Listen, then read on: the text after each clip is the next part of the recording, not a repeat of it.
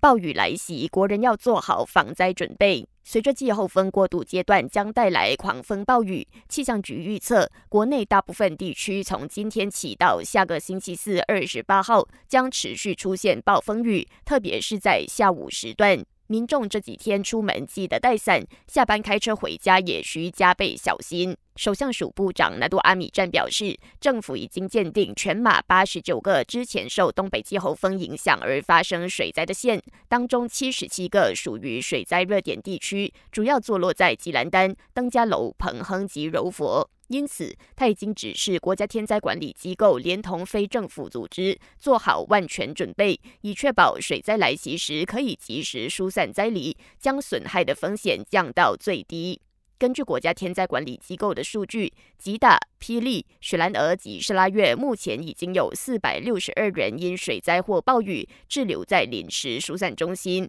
其中又以沙拉月林梦的灾情最严重，霹雳也有三个县受灾。